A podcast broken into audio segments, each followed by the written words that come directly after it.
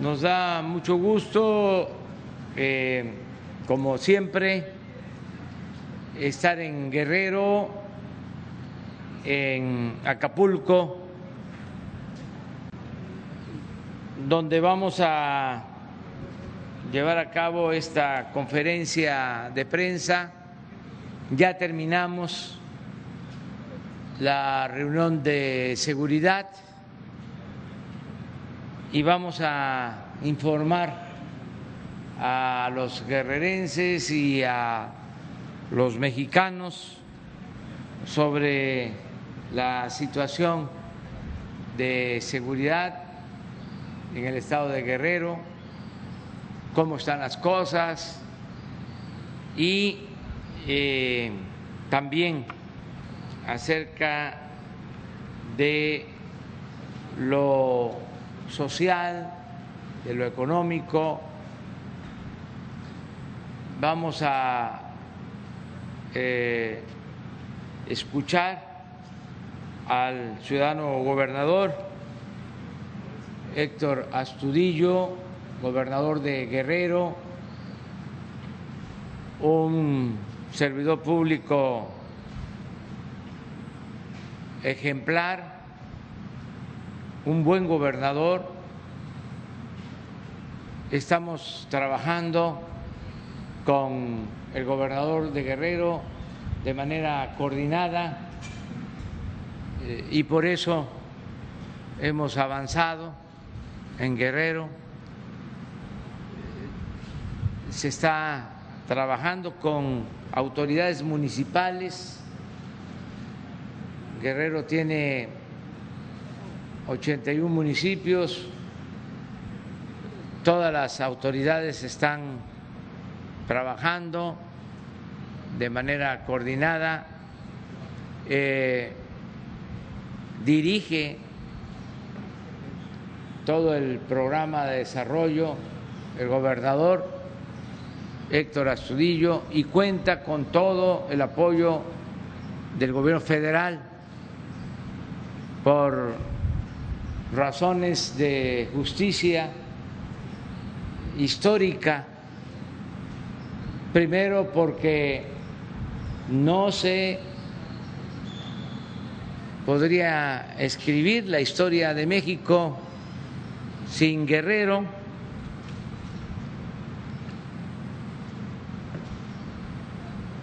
este es un estado que ha participado mucho en las tres transformaciones de México y lo está haciendo también en esta cuarta transformación.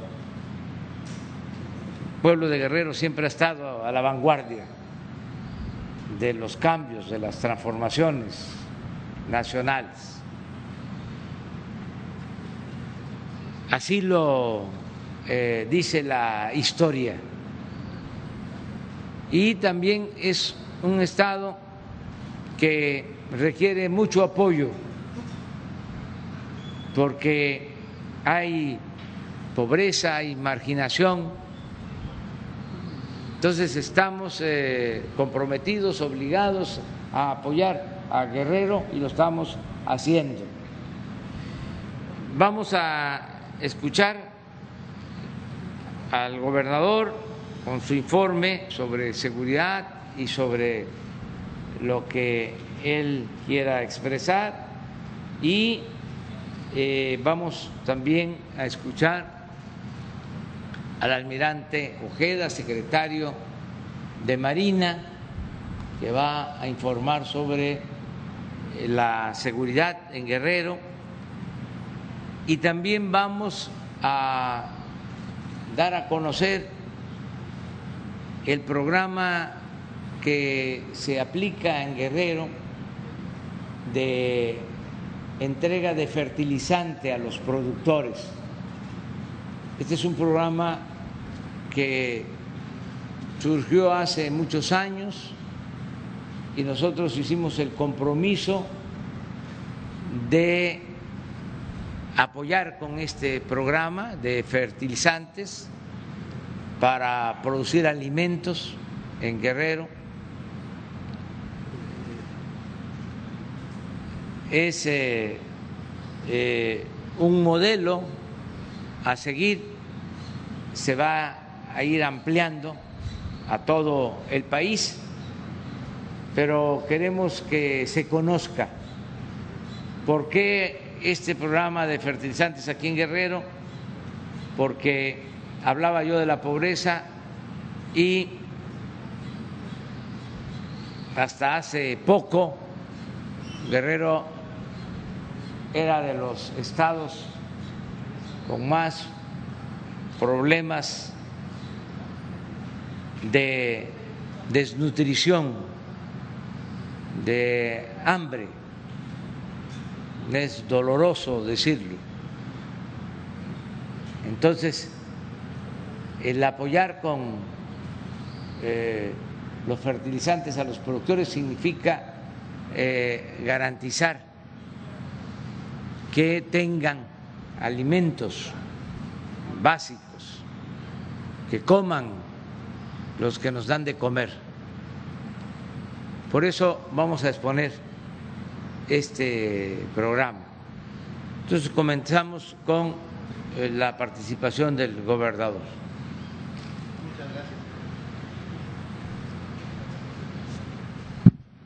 Muchas gracias, señor presidente. Quiero, ante todo, expresarle la más cordial bienvenida, señor presidente, a usted, licenciado López Obrador, que nos visita nuevamente en Guerrero en un momento muy importante que vive el país. Son momentos importantes, son momentos delicados, de mucho compromiso, y eso hace que su visita sea todavía más significativa.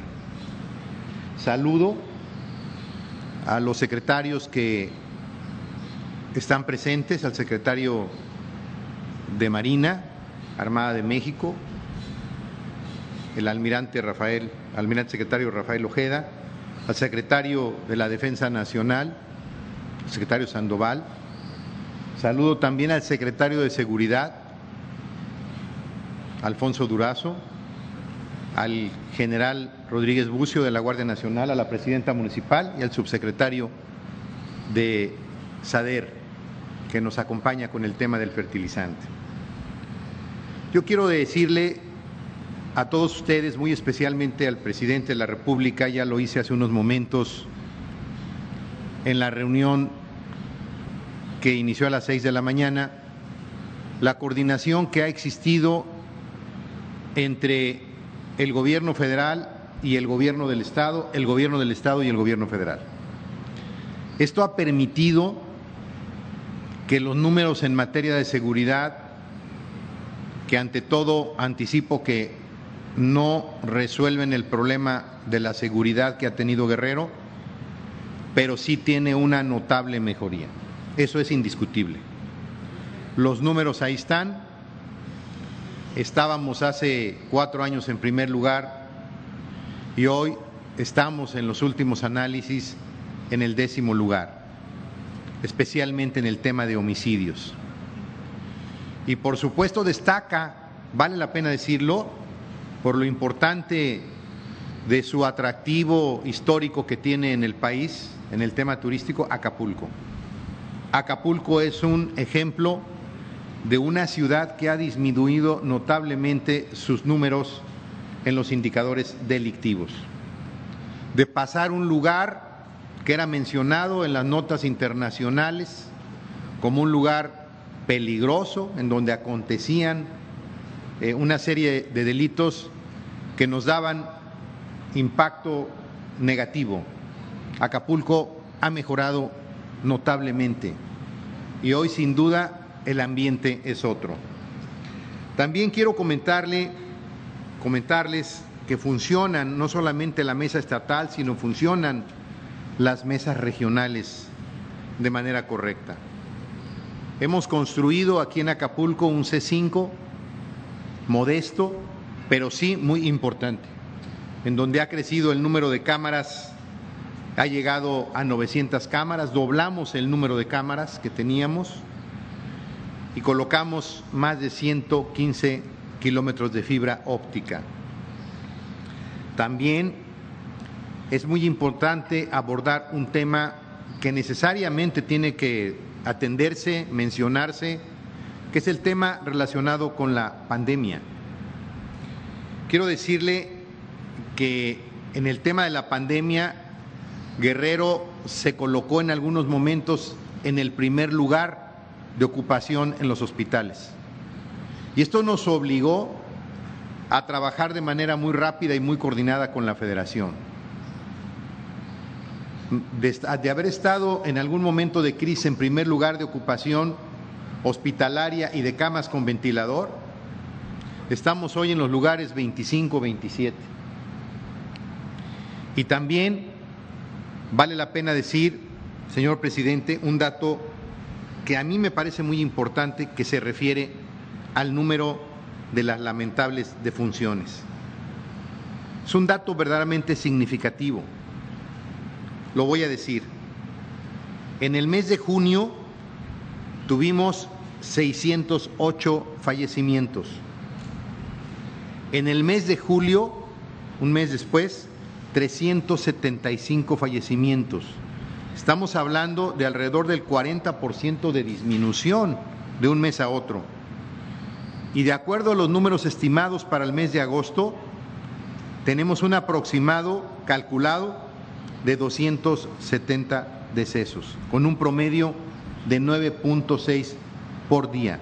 Ha disminuido mucho, la pandemia está, pero los datos especialmente en el número de fallecimientos son muy significativos. Quiero reconocer la ayuda del gobierno federal a través del INSABI muy especialmente la maestra Bárcena, que usted comisionó, que fue muy puntual y muy entregada y muy apoyadora, sin duda. Ventiladores, materiales eh, de insumos médicos, pero también, hay que reconocerlo, apoyo económico que nos ha brindado. Quiero también decirle, señor presidente, algo que también se mencionó hace unos momentos en la reunión instalamos en los momentos más difíciles comedores. Con el apoyo de la Defensa Nacional y de la Marina, instalamos comedores que inicialmente colocó el ayuntamiento de Acapulco con la presidenta municipal y posteriormente lo retomamos con la Defensa Nacional y con la Marina. Todavía tenemos 32 comedores funcionando y los vamos a tener hasta el último día de agosto. También le quiero comentar, señor presidente, que frente a las circunstancias de la economía complejas, nosotros también hemos hecho lo nuestro. Nos hemos colocado en una ruta de austeridad, hemos hecho ya dos ajustes presupuestales que son importantes ante la caída de los ingresos estatales y, por supuesto, de los ingresos federales, que vale la pena decirlo también, ha habido el funcionamiento del Fondo de Estabilización que ha ayudado a estados y municipios.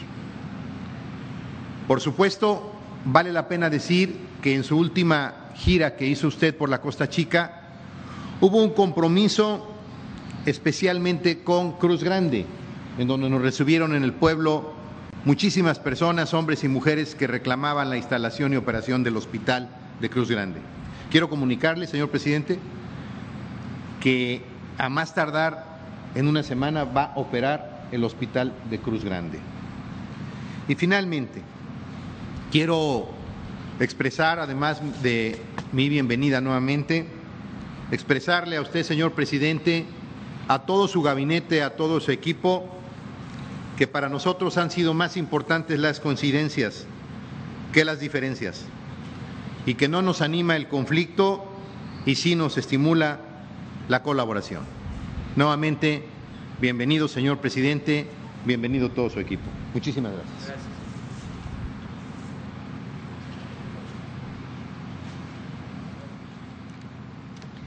Con permiso, señor presidente. Señor gobernador, buenos días, compañeros de gabinete, presidenta municipal, medios de comunicación. Vamos a presentarles la situación de la seguridad pública en el estado de Guerrero. Como primera instancia les podemos decir de los estos son los 81 municipios que cuenta el estado y con una población más o menos de 3, mil, de 3 millones 500 mil habitantes. Los municipios los, los podemos ver aquí con su distribución de habitantes. La que sigue, por favor, en cuanto a incidencia delictiva, estos son los diferentes eh, puntos que vamos a ver a continuación. El robo de vehículos ocupa el lugar número 24 con una tendencia a la baja. En lo que se refiere a homicidio doloso, ocupa el lugar número 7 también con una tendencia a la baja. Robo a transeúntes ocupa lugar número 24 también con una tendencia a la baja. El robo a negocios, el lugar número 26, con una tendencia a la baja. El robo a transporte, el lugar número 25, con una tendencia a la baja. Lógico, estos números que le estoy diciendo es con referencia a los 32 estados de la República. En las extorsiones ocupa el catorceavo lugar. Aquí sí tenemos una tendencia a la alta. En robo a casa habitación, el número 32, con tendencia a la baja. Feminicidios, el número 23, con tendencia a la baja. Secuestros, el número 11, con tendencia a la baja también. Narcomenudeo, el número 21, con tendencia a la baja. Y en el global de total de delitos de impacto, a la fecha lleva 666 con referencia a la media nacional que eh, lleva aquí 5.022 en lo que va del año y también podemos decir que tiene una tendencia a la baja en nivel en, una forma global. El homicidio doloso por entidad federativa ocupa el séptimo lugar con referencia a la media nacional y por el, mismo homicidio doloso por cada 100.000 habitantes también ocupa el séptimo lugar con respecto a la media nacional. Pero aquí cabe resaltar algo de los 266 regiones, la que sigue por favor, de las 266 regiones que se dividió el país, Acapulco, el municipio de Acapulco, al junio del 2017 ocupaba el quinto lugar y ha venido bajando de manera que en junio del 2020 ocupa el 44 lugar. La que sigue, por favor. En lo que se refiere ya al Estado en sí, el total de delitos ha disminuido un 32%, como lo podemos ver. En junio del 2017 ocupaba el segundo lugar y hoy en día, junio del 2020, ocupa el veintiavo lugar. La que sigue. Los municipios con mayor incidencia delictiva, pues desde luego Acapulco, Chilpancingo, Iguala y Cihuatanejo son los que tienen el mayor eh, índice delictivo. En lo que se refiere a seguridad pública del Estado, este Estado cuenta con entre policías estatales y municipales con 7.554 elementos, pero cabe destacar que las policías estatales tiene 3.695, es uno de los estados que tiene un mayor número de policías estatales. Y las, la que sigue, por favor. Las fuerzas de seguridad en el estado, como lo podemos ver, la Secretaría de la Defensa Nacional cuenta con 7.140 elementos, 2.267 desplegados, la Secretaría de Marina 2.301 con 808 elementos desplegados y así sucesivamente la Guardia Nacional, la Policía Estatal y la Policía Municipal. Aquí en el Estado se encuentra una coordinadora estatal de la Guardia Nacional que se encuentra en Chilpancingo y ocho regionales distribuidos, como lo pueden ver en el mapa. Se han construido a la fecha cinco cuarteles de la Guardia Nacional. Para el 2021 se tienen eh, cinco más en lo que se refiere a la, el banco, las sucursales del Banco Bienestar, en el 19 se construyó uno, se están construyendo siete y para el 21 cuatro más. La que sigue, por favor. En lo que se refiere a aseguramientos, en lo que va del sexenio, estos son los numerarios que se pueden ver aquí, detenidos a la fecha hasta 348 kilogramos de marihuana, 570 mil y así sucesivamente, en la amapola, 41 mil, etcétera. Esos son los numerarios que pueden ver aquí. La que sigue, por favor. En cuanto al sistema penitenciario, pues cuenta con 12 centros de readaptación distribuidos aquí de la siguiente manera. La que sigue, por favor. En lo que se, refiere a robo de hidrocarburos, en este estado no tiene ningún problema. La que sigue, por favor. En lo que se requiere a recursos federales de seguridad, como lo pueden ver, aquí en lo que se refiere al Fondo de Aportación para Seguridad Pública, la cantidad tanto federal como coparticipación, de manera que tanto en el, en el Fondo de Aportación para Seguridad Pública llevan 276 millones y en el Fortasec 158 millones, aquí como lo pueden ver. La que sigue, por favor. En beneficios de programas sociales, este Estado, estos son los diferentes programas, como son el programa de personas con discapacidad, programas de apoyo para el bienestar de las personas adultos mayores, eh, niños y niñas con hijos y de madres trabajadoras, etcétera. Aquí se han beneficiado a 1.512.102 personas con un monto total de 21.638 millones de pesos. La que sigue, por favor. En lo que se refiere al plan Marina, al plan de DN3 y al plan de la Guardia Nacional, no, afortunadamente nada más se ha activado una sola vez y esto es lo que va de la pandemia del COVID-19. No hemos tenido ningún otro incidente que nos alerte o nos obligue a alertar nuestros planes para ayuda a la población. Y por último, en lo que se refiere a búsqueda y rescate, este estado cuenta con dos estaciones de búsqueda y rescate, uno aquí en Acapulco, con sede aquí en esta región naval, y la otra en Estapas y Guatanejo. Se han llevado a cabo entre los dos 41 operaciones, rescatados 60 elementos y una evacuaciones médicas, cuatro en total. Esto es todo lo que podemos decir sobre lo que se refiere a la situación de seguridad pública en el Estado, pero sí lo que podemos recalcar es que este Estado, por la coordinación tan eficaz y eficiente que tiene a través del gobernador con las fuerzas federales, podemos ver, como se les explicó, está en lo que se refiere a toda la seguridad, tiene un buen ranking y van a la baja en muchos de los homicidios y en muchas de las eh, cuestiones que se presentan sobre la seguridad pública. Muchas gracias. Con permiso.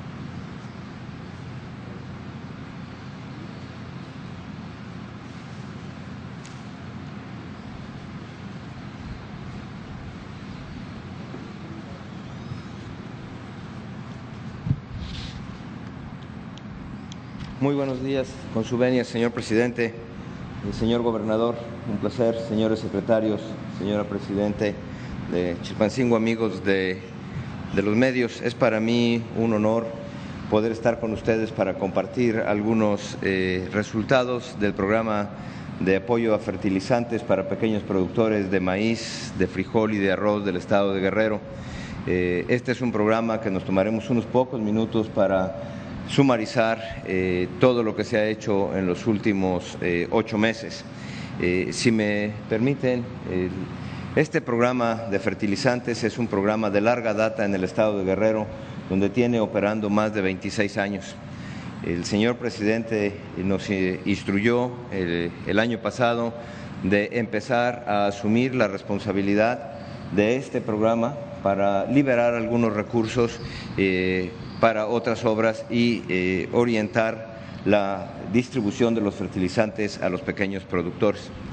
En primer lugar, el objetivo eh, central de este programa era incrementar la producción de alimentos básicos para los productores eh, de arroz, de maíz y de frijol, fundamentalmente de maíz en el estado, y, de esta manera que ellos pudieran contar con alimento y garantizar su seguridad alimentaria. Ese es el principal, el principal objetivo.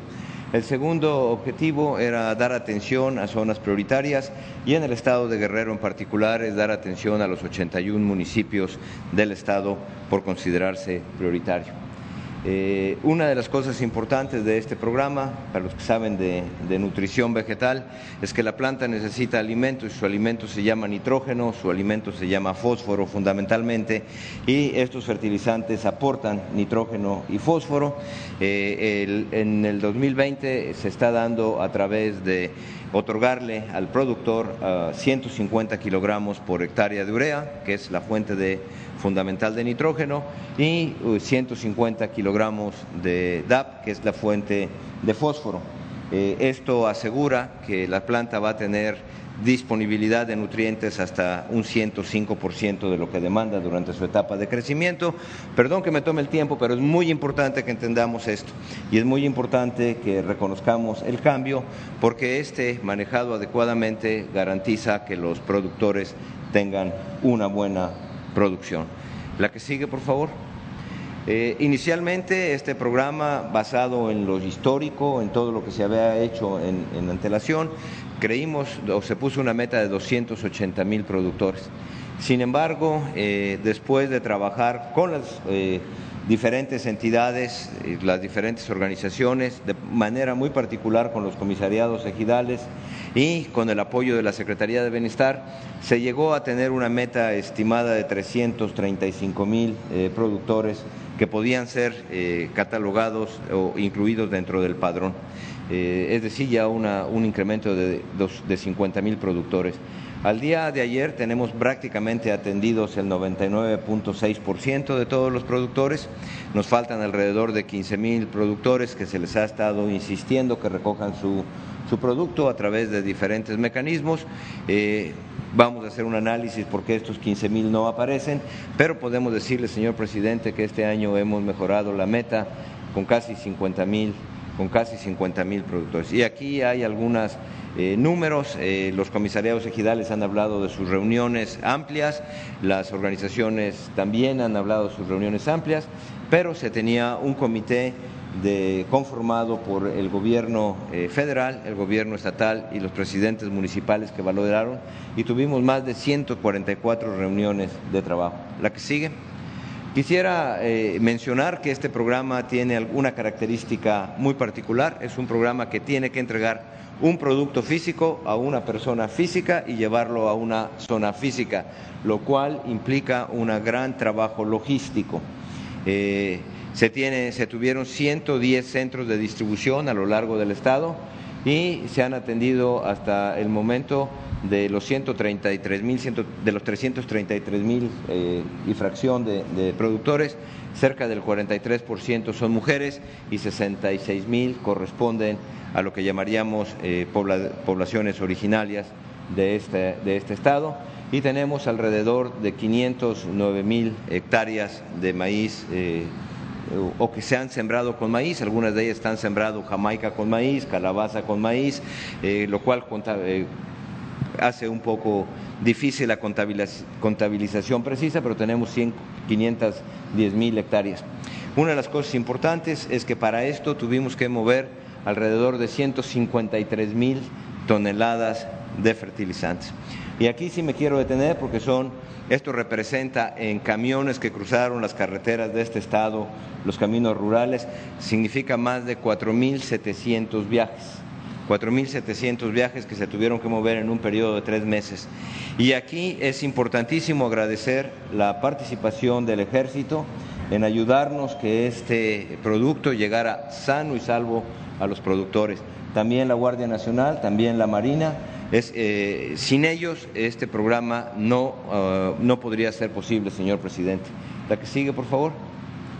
Esta es una eh, gráfica eh, muy sencilla para resumir cómo es que se han venido atendiendo y ustedes pueden observar que la gran mayoría de los productores atendidos se encuentran en tres regiones del estado, la montaña, la, zona centro y Costa Chica, porque es ahí donde tenemos la mayor cantidad de productores de menos de 5 hectáreas, de mayor eh, productores de maíz. Y una de las cosas importantes es que este programa también inició con una eh, estructura un calendario atendiendo prioritariamente la montaña y de la montaña desplazándonos a otras zonas donde las lluvias llegaran un poco más tarde. La que sigue, por favor. Eh, este programa no es un éxito única y exclusivamente de la Secretaría de Agricultura, señor presidente, sino de la participación de la Secretaría de Bienestar. La Secretaría de Bienestar ha sido instrumental en que tuviéramos un padrón transparente, ha sido resultado de la colaboración con el gobierno estatal con la participación de los 81 presidentes eh, municipales, quien debo reconocer asumieron eh, este, este programa como suyo, y con la participación, vuelvo a, recalcar, de los comisariados ejidales, de las organizaciones productivas, de los colegios de ingenieros agrónomos, de las escuelas, eh, de las escuelas de agricultura del Estado y de la Federación. Este es en realidad un ejemplo de un programa incluyente a todos los niveles. Eh, básicamente aquí se, se, habla un poco de toda esta logística. Eh, presentarlo en cinco minutos es fácil, pero operarlo durante cuatro meses y llevarlo ha sido un éxito de todos ustedes. La que sigue, por favor.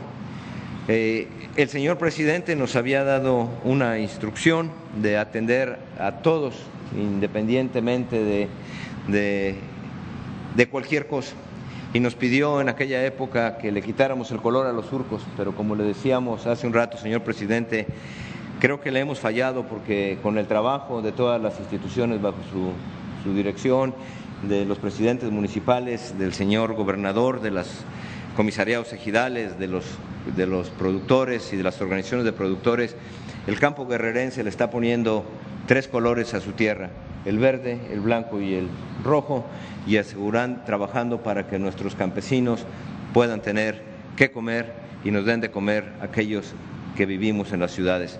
Este es un rápido resumen, estamos a sus órdenes para ampliarlo, eh, para eh, contestar cualquier pregunta y le agradezco nuevamente, señor presidente, la confianza que nos ha dado, que le ha dado al secretario y a la Secretaría para operar este programa. Mil gracias, señor presidente.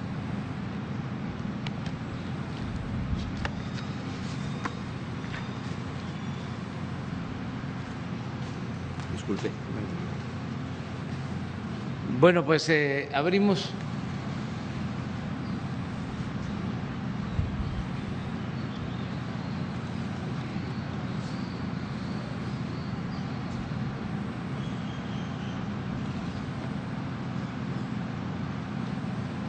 Bueno, gracias, presidente. Buenos días, Benito Jiménez de Reforma.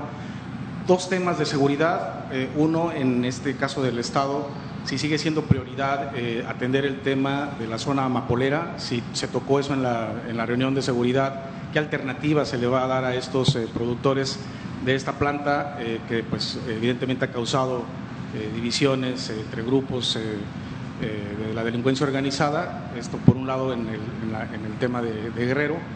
en el tema del el Bajío, presidente, si tienen documentado o están registrando el robo a trenes eh, como una alternativa de la delincuencia una vez que el gobierno pues, cerró eh, la llave en el tema del huachicol. Parece que tienen eh, otros, otras vías para, para, delinquir. Una de estas es el robo a trenes. No sé si igual la Secretaría de Seguridad Pública tenga registros de cómo está escalando este tema por voz de empresarios. Parece que están siendo afectados cada vez más en este tipo de delito.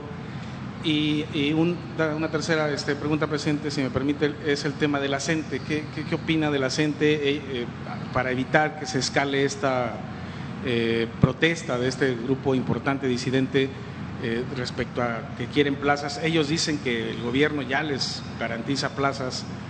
al parecer, la Secretaría de Educación Pública no tiene considerado este aspecto.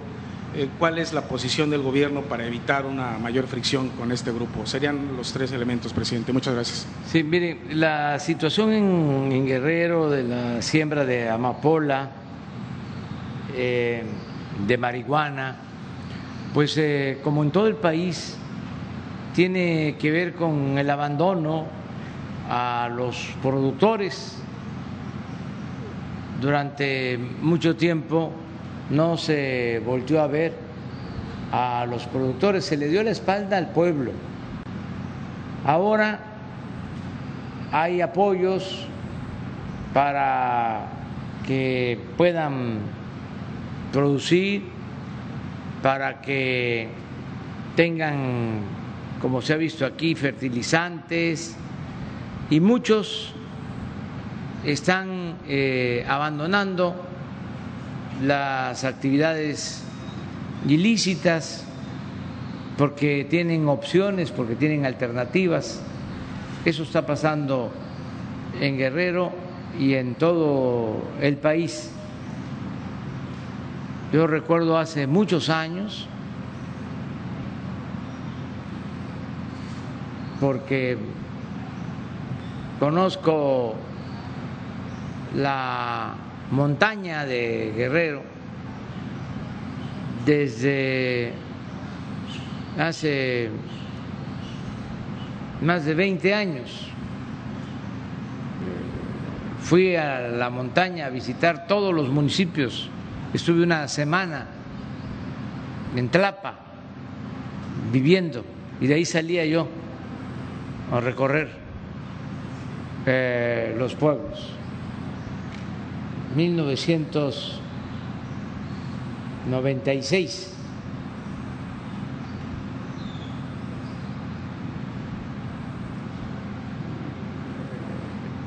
Sí, no sé si es exacto, pero muchos, muchos años. Y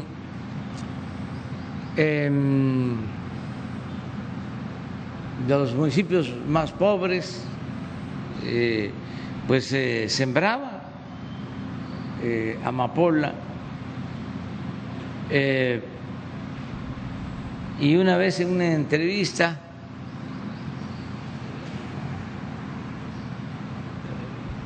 en Metlatón le pregunté a un campesino que por qué sembraba amapola. Este, que si cuánto obtenía por eso, muy poco. Y decía, pero puedes ir a la cárcel. Pues sí, me contestó algo muy fuerte, doloroso. Pero si voy a la cárcel, allá voy a tener que comer. Entonces, mucha gente eh, toma ese camino porque no tiene opciones, no tiene alternativas.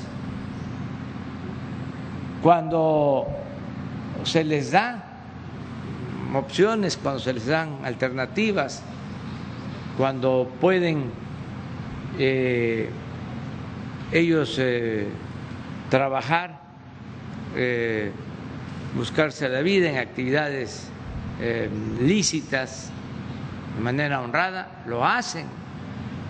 Entonces, eso está sucediendo en Guerrero y está sucediendo en todo el país. Eh, desde luego sigue habiendo eh, el combate a, plantíos de droga. Ahora no es tanto la amapola, la marihuana, ahora lo más preocupante son las drogas sintéticas, porque son aún más dañinas eh, todas las drogas químicas que eh, se fabrican en laboratorios, en las llamadas cocinas, y estamos trabajando en eso. Continúa el ejército, continúa la marina eh, en la destrucción de plantíos, pero eh, también estamos combatiendo el que no se introduzcan estos químicos por los puertos de México, que no se elaboren estas drogas que son mucho, mucho, muy dañinas, eh, que destruyen eh, vidas, sobre todo de jóvenes. Entonces estamos en eso. No sé cuál fue tu otra pregunta. El tema del fenómeno de robo a trenes en el Bajío. Sí, no tenemos este, reportes de robo a eh, transporte, al contrario, hemos eh, bajado ese robo, el robo a transporte en todo el país. Este, hay una comunicación constante, permanente con los eh, transportistas y ha disminuido el robo eh, de camiones de carga y de trenes. Esa es la información que tenemos. No ha habido como eh, sugieres y sucede, ahora sí que un cambio de giro no se ha presentado. En el caso de Guanajuato, a partir de la detención de el jefe del cartel de Santa Rosa de Lima, eh, se ha observado eh, una disminución de homicidios. No han desaparecido, pero sí eh, ya no está en primer lugar Guanajuato en estos últimos 15 días no está apareciendo como era anteriormente en primer lugar. Eh, no quiere decir que se haya resuelto el problema, pero bueno, eh, todos los días estamos midiendo sobre lo que está aconteciendo.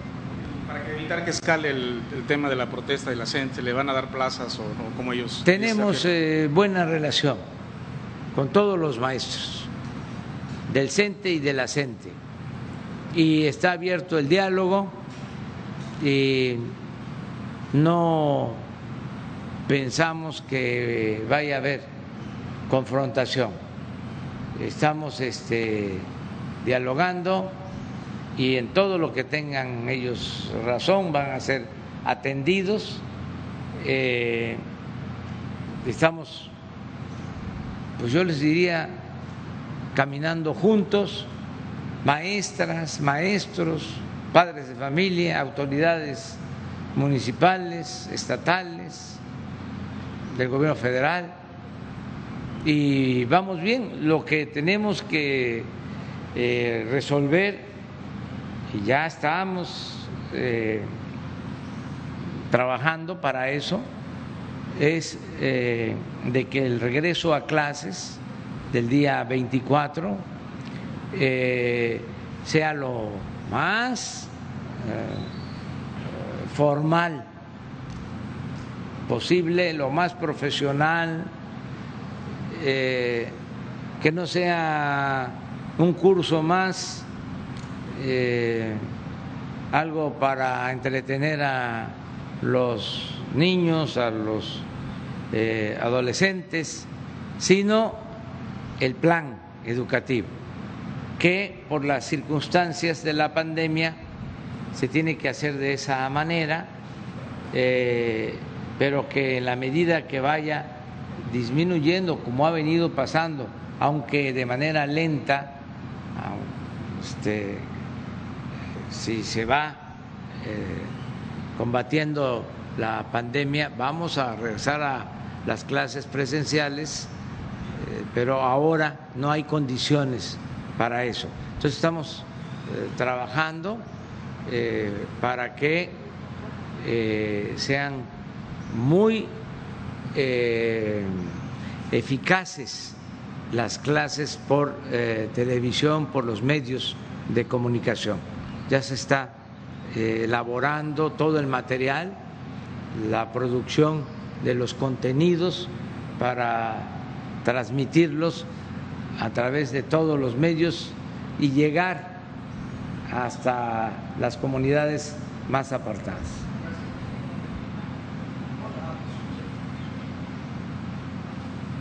Hola, presidente. Varias, varias preguntas. Primero, en el tema que tiene que ver eh, con Guerrero, con Acapulco. ¿Cómo va el proceso de reapertura aquí? ¿Qué información tiene? Al fin y al cabo, con todo y pandemia, es el verano. ¿Cómo va aquí el proceso de reapertura? Y si también nos puede contar un poco eh, lo que va a pasar en el Parque Papagayo. Tengo entendido ahí por redes sociales que difundía el gobierno estatal y el federal algunas imágenes de alguna rehabilitación. No sé si esto lo van a poder utilizar la gente ya a partir de hoy eh, y cómo está el asunto. Bueno, eh, en el primer caso, aunque yo creo que el ciudadano gobernador puede informar, eh, nosotros hemos estado atendiendo los efectos de la pandemia en Guerrero, en todo el país, y sí hubo un momento crítico en Guerrero. Aquí, que fue en junio. Aquí en Acapulco, eh, y se reforzó. Este, intervenimos todos en coordinación con el gobernador.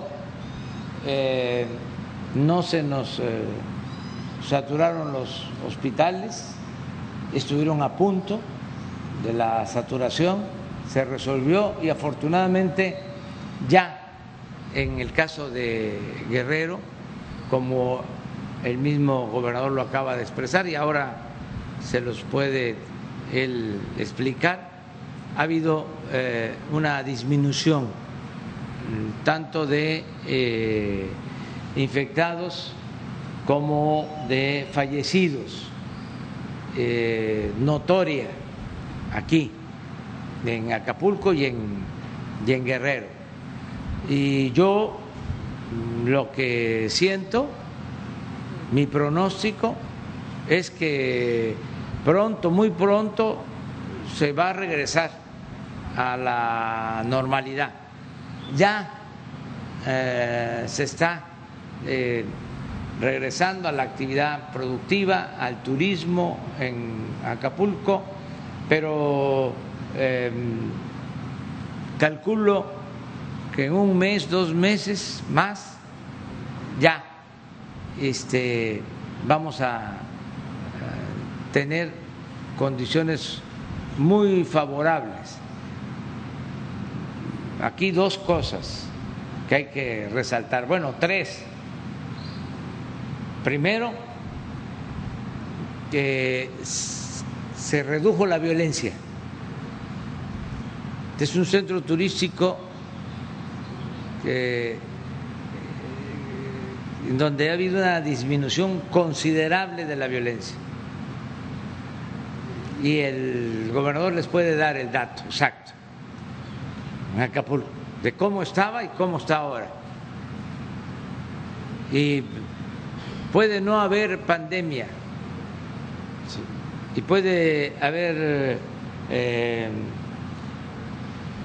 playas muy bellas, pero si no hay seguridad, no se eh, avanza. Entonces, se tiene esto, que es importante, mayor seguridad en Acapulco. Eh, lo segundo, está disminuyendo la pandemia. Es notorio que ha disminuido y va a seguir disminuyendo. No hay rebrote, va a la baja y se puede probar.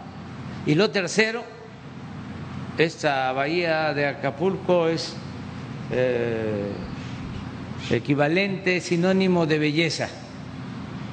Entonces, eh, yo estoy optimista eh, porque siento que pronto se va a reactivar la economía, el turismo para beneficio de eh, Acapulco y de Guerrero. Pero a ver. ¿Tenemos la ocupación hotelera? Sería como un buen dato. A ver si tenemos la ocupación hotelera, sería como un buen dato. Ahora sí, puede ser que el gobernador. Gracias, señor presidente. Eh, toco el tema. Estamos en este momento, de acuerdo a las facultades que tenemos como también como autoridad sanitaria con apertura del 40%. Estábamos al 30 todavía el fin de semana pasado y aumentamos 10% más en hoteles en todo el estado, en restaurantes. Eh, acabamos también de dar apertura a los cines, a los museos y también a los teatros, todo esto con protocolos muy similares a los de la Ciudad de México. ¿Cómo está la ocupación hotelera? La ocupación hotelera en los fines de semana sube llega hasta el 30%. Eh, en, los, en la zona de condominios tenemos notablemente más turismo, o sea, los que tienen condominios pues vienen a sus condominios, pero nosotros creemos que con el aumento al 40% de ocupación autorizada va a llegar el fin de semana al 40%. El tema que, que comentaste también del Parque Papagayo, hay una inversión con el gobierno federal y con el gobierno del estado de cerca de 360 millones de pesos. Gracias. Perfecto. Presidente, dos preguntas más. Una que tiene que ver con algo que ocurrió ayer en Nabolato, eh, de acuerdo a periódicos locales. Eh, ayer, pues, un comando asesinó a César Carrillo, quien es el eh, quien presuntamente es el hijo de Amado Carrillo, quien fuera el señor de los cielos en una tierra de disputa del cártel de Sinaloa, eh, en una tierra donde está, sentado, mejor dicho, el cártel de Sinaloa, al parecer, eh, pues no sé qué ocurrió ahí, lo, único que se ha reportado es que un comando mató al presunto hijo del señor de los cielos. ¿Este tema se trató en el gabinete? ¿Tiene alguna información sobre esto? Sí, se trató en el gabinete. le voy a pedir Alfonso que les eh, informe y que también eh, dé respuesta a lo de los robos en trenes, porque él tiene la información.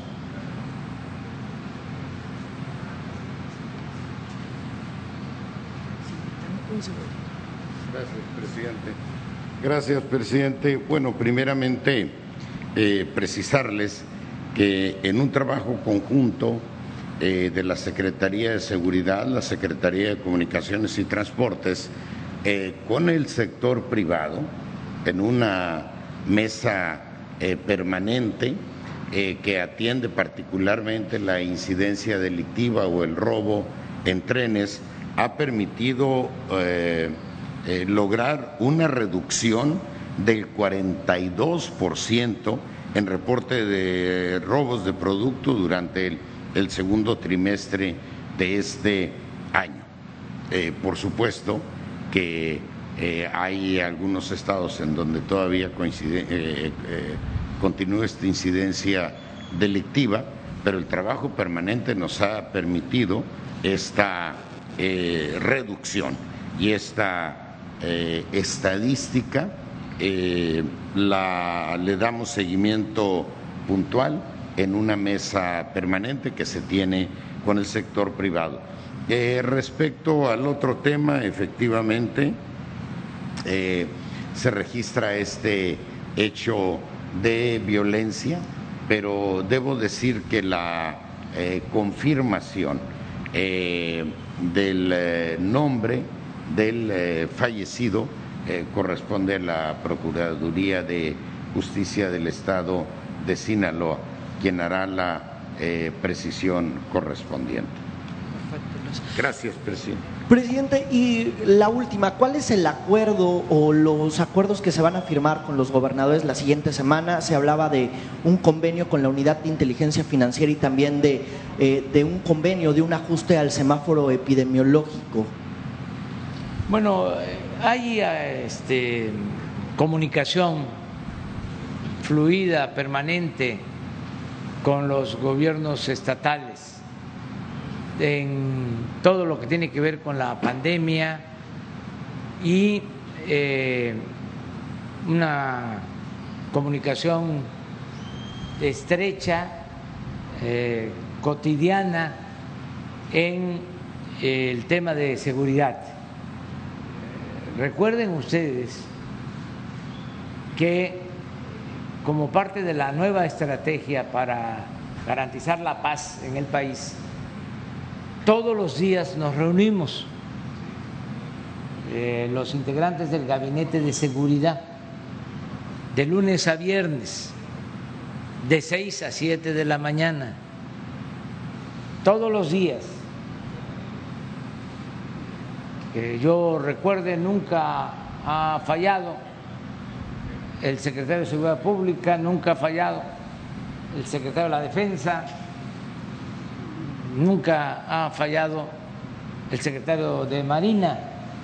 Los tres han estado siempre acompañándome de lunes a viernes.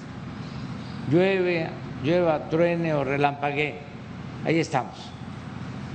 Y nosotros recibimos el reporte, el parte de lo que sucede en el país en las últimas 24 em, horas. Antes no se sabía eh, sobre eh, lo sucedido. Se tenían las estadísticas hasta 10, 15 días después. Ahora es diario. Lo que pasó eh, hoy en la madrugada de que se detectó una toma clandestina en el ducto de Tuxpan a Escaposalco, ya a las seis de la mañana nos estaban informando y ya se está actuando. Bueno, eso mismo se replica en los estados y el ciudadano gobernador de Guerrero encabeza la mesa diaria de seguridad.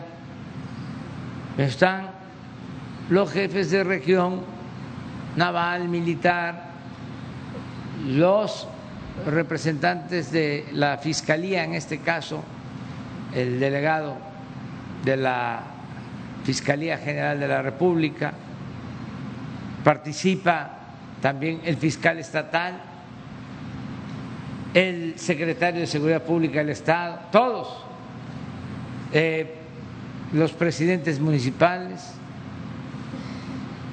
de modo que diariamente se tiene eh, información y hay una comunicación constante. La reunión con los gobernadores ahora, yo les eh, diría que es para reafirmar ese método de trabajo de seguir unidos, juntos, eh, cada quien en la esfera de su competencia. Es para que eh, se reafirme el compromiso de que los gobiernos eh, estatales, de conformidad con la Constitución, con las leyes, que son libres, son soberanos y tienen que recibir de la federación los recursos que les corresponden, que por ley les corresponden, las participaciones federales, sin demora, sin condición. Y eso lo hemos venido haciendo. Ahora el gobernador Héctor Astudillo habló de un fondo de estabilización que tiene el gobierno federal y que tienen los gobiernos estatales.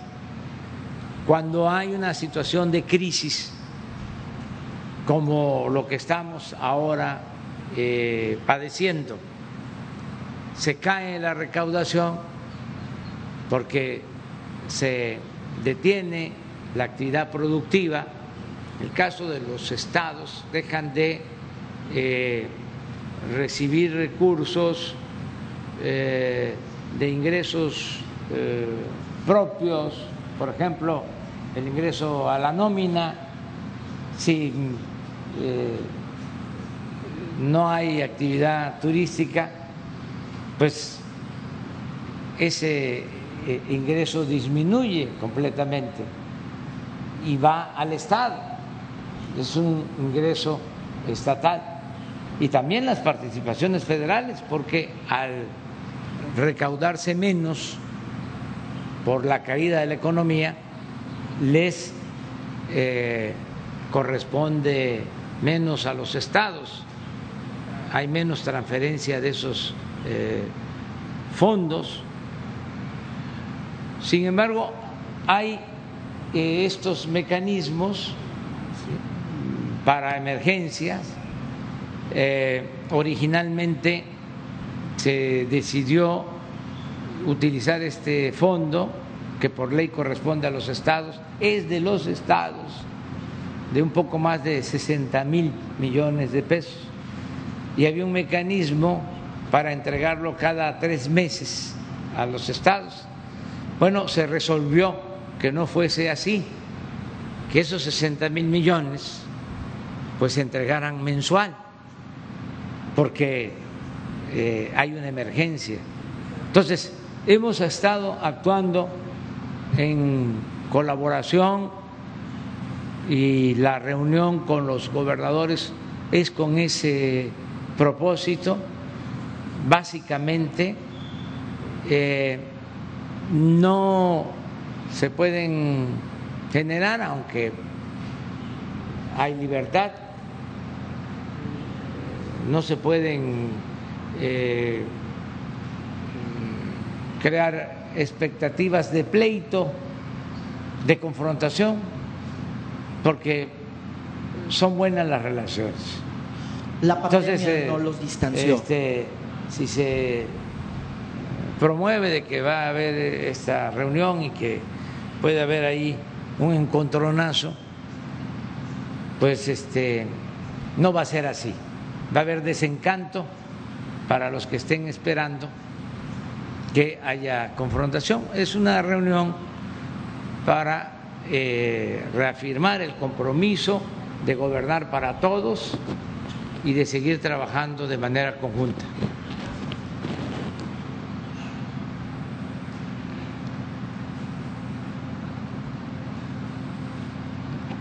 por los caminos del sur. Vámonos para Guerrero, señor presidente. Buenos días. Víctor Güences de Radio Universidad. Un saludo de mi señora madre que lo está viendo. Me dice si saludas al presidente, te encargo un boleto de avión, me lo compras, te lo voy a pagar con mi apoyo. Digo, bueno, voy a hacer lo posible. Lo están viendo en Chilpancingo. Señor presidente, hace 15 días estuvimos en Tasco Ahí Roberto Mojica Hernández también me pidió, si vas a la conferencia con el presidente, por favor, dile que intervenga. Trece años de la lucha de los mineros de Tasco. Las mujeres guerreras de plata, un conflicto de huelga que usted conoce de cerca y tiene la confianza, porque también ha habido bajas ya, de que usted pueda mediar con el señor Larrea y se dé una respuesta de justicia a los trabajadores, a los mineros de Tasco. La segunda pregunta, si me lo permite también, hoy es día de quincena en la Universidad Autónoma de Guerrero. Es el segundo descalabro que la base trabajadora administrativa y de intendencia, de los trabajadores académicos, de la Universidad Pueblo, que usted conoce bien, que impulsó el doctor Rosalío Güense Reza, que impulsó y apoyó el doctor Pablo Sandoval Cruz, que ha sido una universidad vinculada con las causas nobles, con la lucha social, una universidad reprimida en la guerra de los setentas, la guerra sucia en Guerrero y tantos episodios que la universidad ha acompañado, desde el Colegio del Estado y después los mártires del 60. Hoy me permito también como trabajador del Sindicato Único de los Trabajadores Administrativos, la radio pertenece a la base trabajadora que confiamos en usted, señor presidente, como un acto de justicia, porque en este segundo descalabro se nos vuelven a quitar el 30% de nuestras prestaciones salariales. El SAT nos ha impactado nuestros salarios y nuestras familias dependen de nosotros, nuestra formación profesional y la universidad está distribuida, como usted conoce, en todas las zonas, la gran mayoría del estado de Guerrero. A nombre de los trabajadores lo estamos pidiendo y hoy tengo esa oportunidad. Finalmente, tengo aquí unas artesanías. Me encontré dos artesanos ahí en la montaña, caficultores, y nos dicen, Güences, pregúntale al presidente López Obrador, ¿qué depara Guerrero? ¿Qué proyectos hay? Porque escuchamos el tren Maya, escuchamos los megaproyectos en el norte del país, pero ¿qué hay para Guerrero aquí donde Como usted lo dijo hace un rato, señor presidente, Guerrero es el referente desde la independencia, la revolución, los últimos años, y también hay que decirlo, hemos estado esperando la justicia y aquí estamos de pie, a pesar de la pandemia, a pesar de la pugna de los grupos que sabemos que cada día someten a los pueblos en la tierra caliente, en el filo mayor, en la montaña, en la costa grande, aquí mismo en Acapulco, la gente está está de pie y esperando la mano de su amigo, el presidente López Obrador. Señor, le dejo esas artesanías, por favor, que me pidieron que hiciera entrega. Bueno, ya no hay ni para rotular las bolsas de café, pero de cualquier manera le Muchas dejamos una artesanía del amigo Paco Méndez y otros amigos también de Atoyac, la tierra del comandante Lucio Cabañas Barrientos.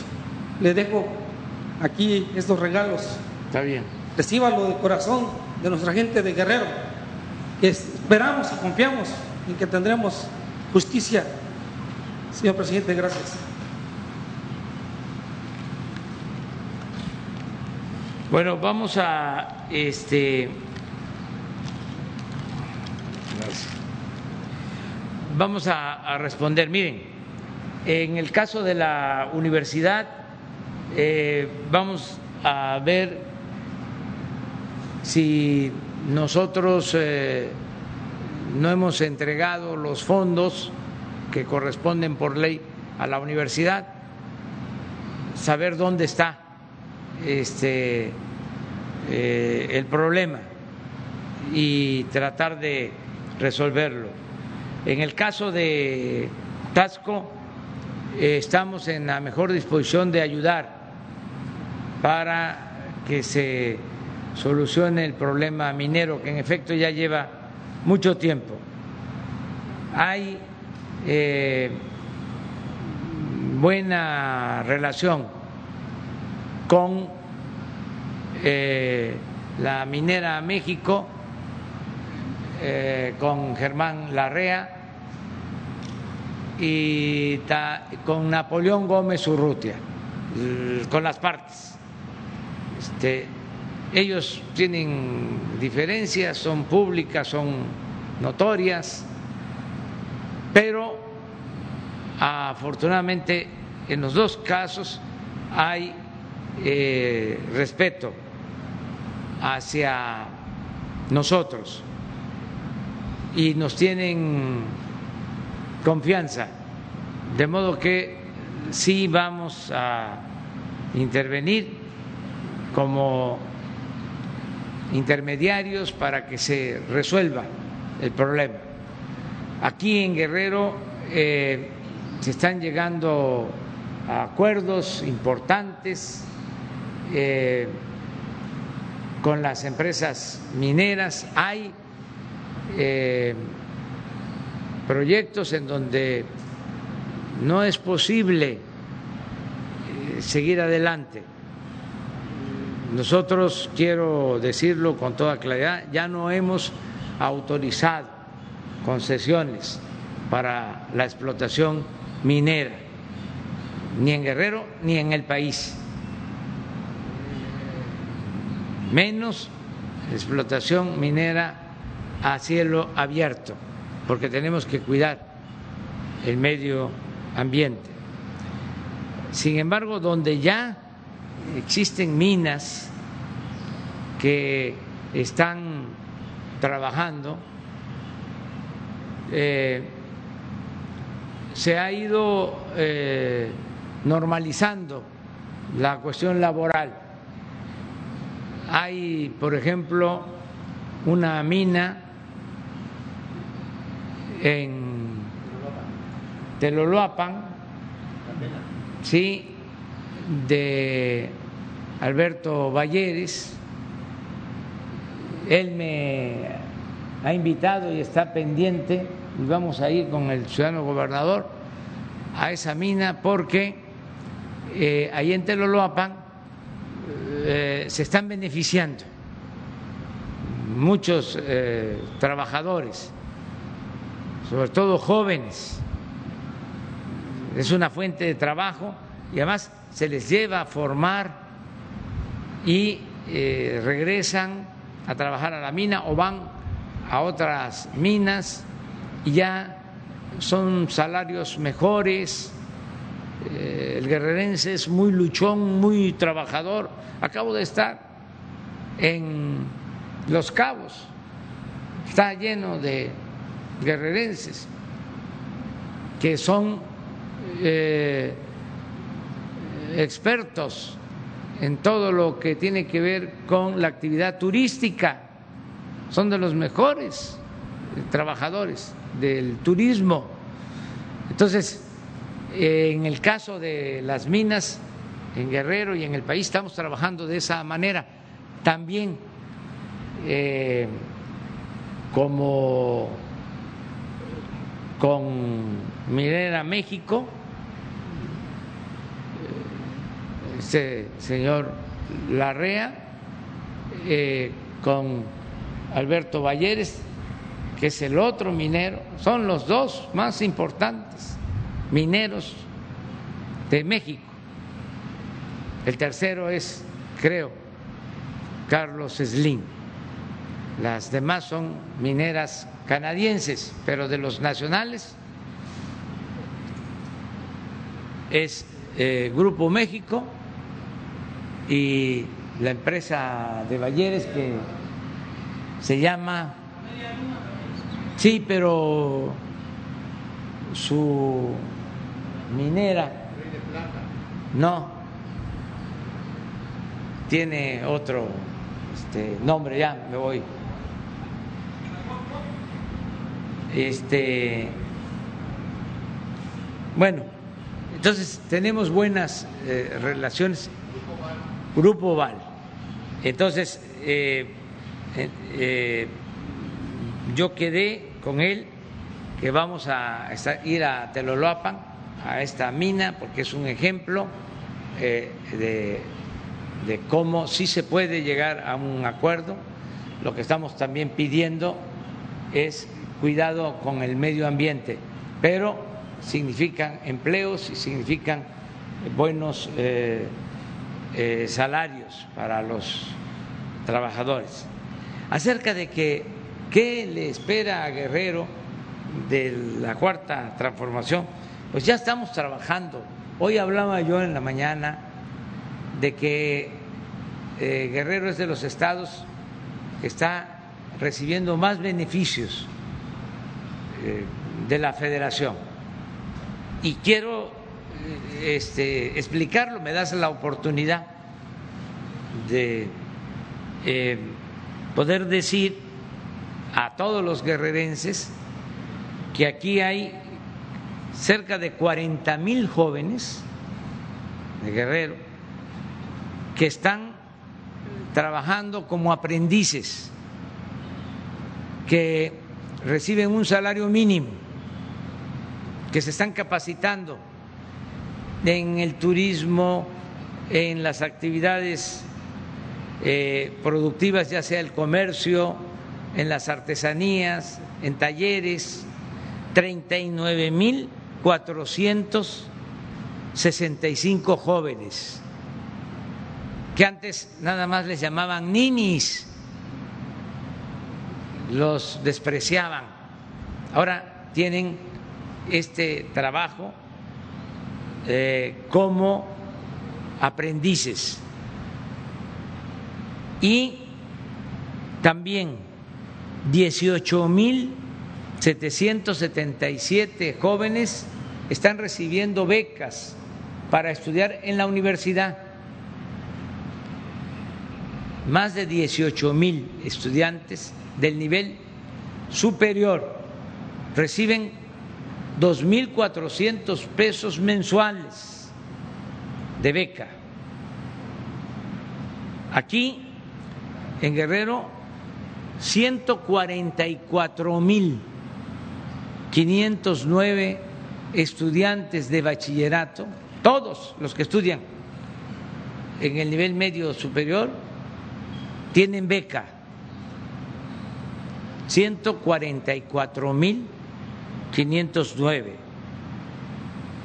En becas para preescolar, primaria y secundaria, lo que es el nivel básico, se beneficia a 282 mil alumnos. Eh, el programa de becas para estudiantes en Guerrero es de los más amplios, sino el más eh, extenso, el que ayuda a más estudiantes, el programa de becas, que se llama Programa de Becas Benito Juárez. Aquí eh, estamos construyendo cuatro universidades públicas en las distintas regiones del Estado. Aquí casi cuatro mil escuelas este año han recibido de manera directa su presupuesto, las sociedades de padres de familia. Se les entrega de manera directa su presupuesto para el mantenimiento a los planteles educativos.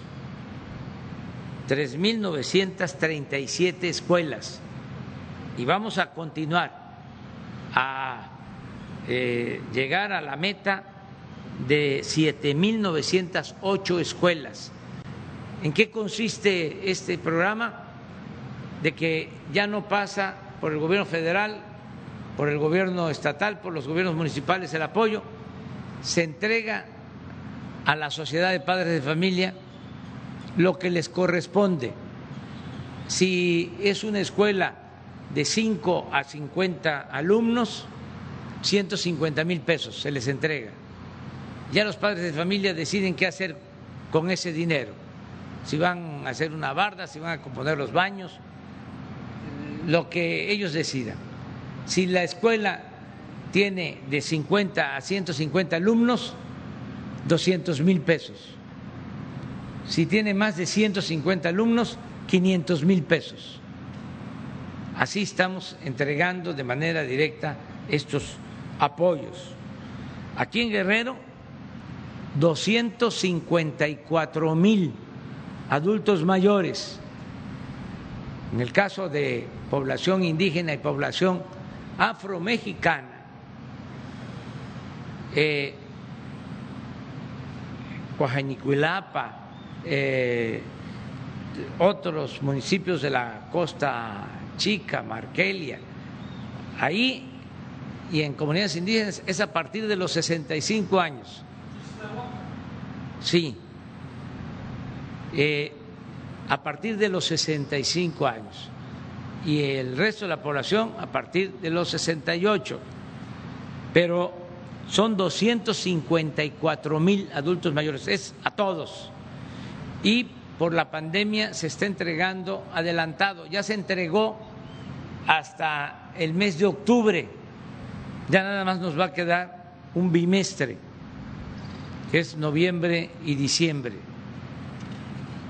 Lo mismo, aquí hay 37 mil niñas y niños con discapacidad, 37 mil 326 que están recibiendo pensión, niñas, niños pobres.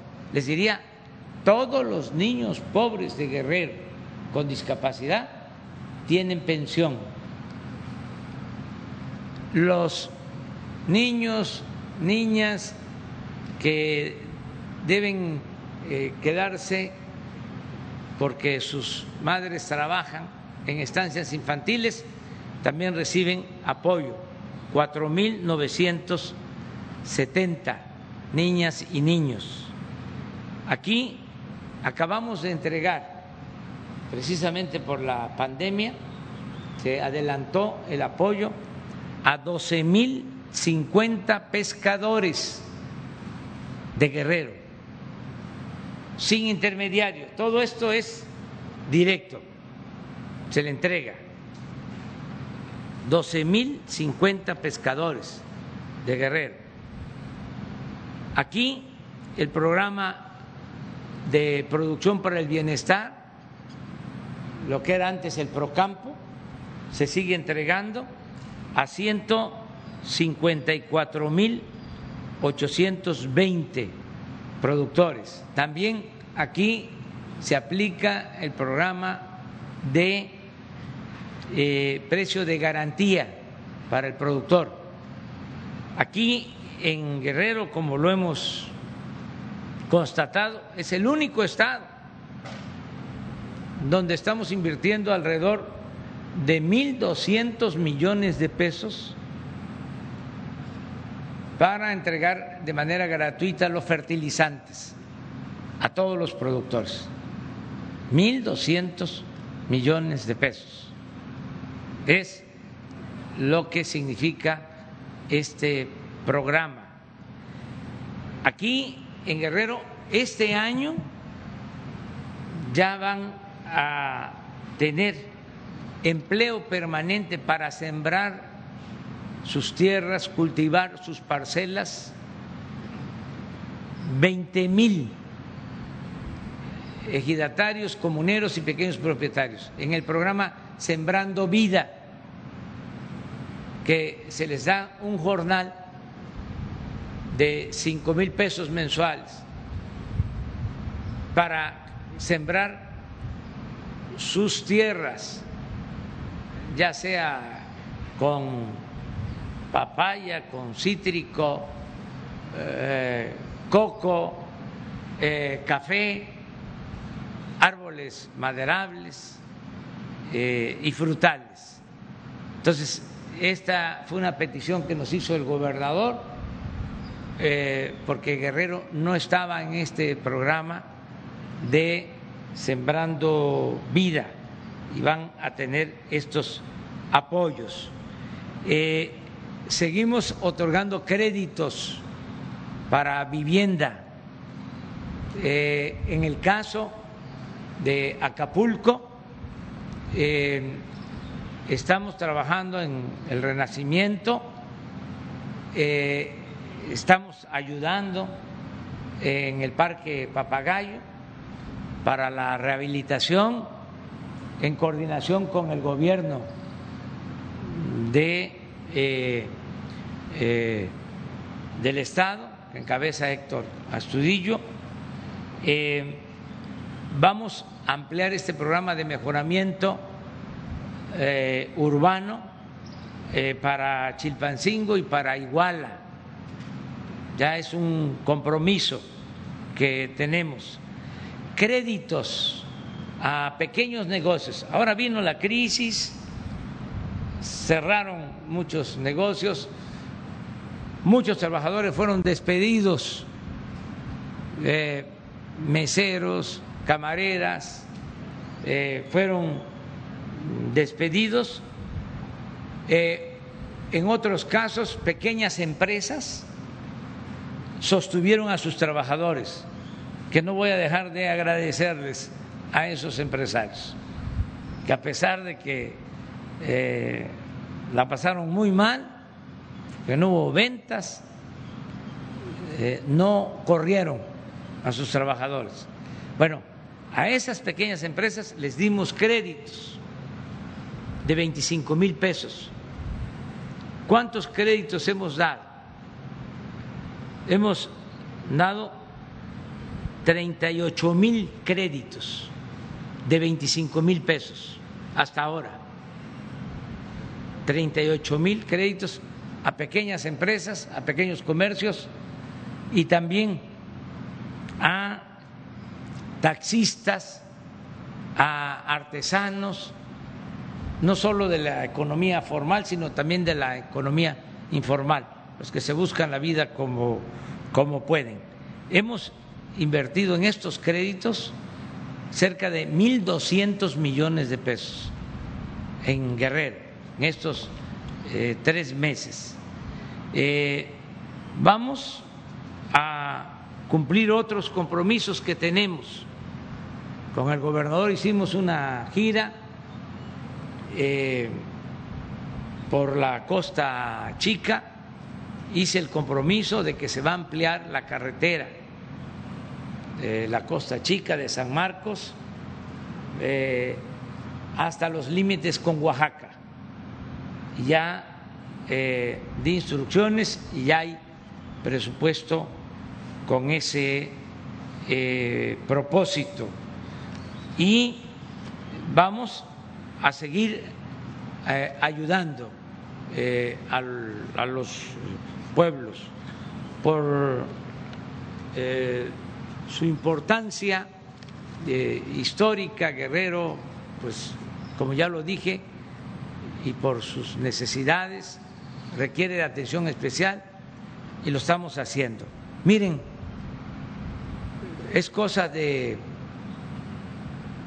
indagarlo, pero creo que de cada diez casas, de cada diez familias en Guerrero, ocho hasta ahora están recibiendo cuando menos un beneficio del gobierno federal en coordinación con el gobierno del Estado.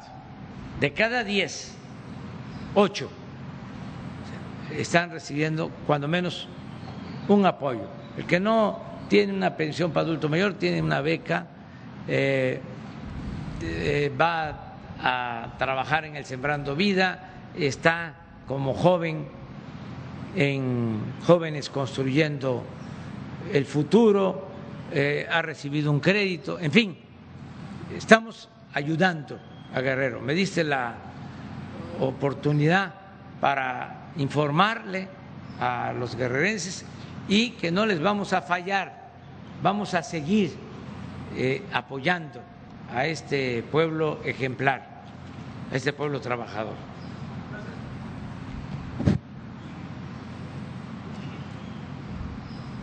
Misael Habana de los Santos de Altanto Guerrero. Presidente, pues ya en este tenor, eh, primero pues darle la bienvenida a esta entidad que lo, donde lo quieren mucho y lo respetan. Eh, y siguiendo en este tenor de Guerrero, la mayoría de acapulqueños celebran la intervención de la Federación por ordenar las playas frente a la bahía, pero también se preguntan hasta cuándo las dependencias federales van a intervenir en Punta Diamante donde se han privatizado las playas, los desarrolladores turísticos han cerrado los accesos de playas para los ciudadanos. Y también quería, este, aunque usted no lo crea, pues Acapulco está rodeado de agua, pero Acapulco se está muriendo de sed. No tenemos agua, tenemos un problema. La CAPAMA, la Comisión de Agua Potable de Acapulco, está quebrada, saqueada por los gobiernos que han estado al frente aquí en el municipio, no se podrían obtener recursos federales para intervenir y para ayudar a este organismo. Y por otro lado, también, presidente, nuestra mayor carta de presentación pues es la bahía de Acapulco. El otro día vimos unas imágenes desgarradoras realmente de la contaminación. No se podría iniciar un programa de saneamiento de la bahía que creo sería el mejor programa de promoción turística del puerto. Y para terminar también, pues ya estamos en, a unos meses de, del cambio, los tiempos electorales. Según las encuestadoras, Morena va a ganar aquí el gobierno del Estado casi con 50% de la votación. ¿Qué características debe tener un candidato o un gobernador que sustituya al gobernador Héctor Astudillo Flores para el año que viene? Gracias, señor presidente.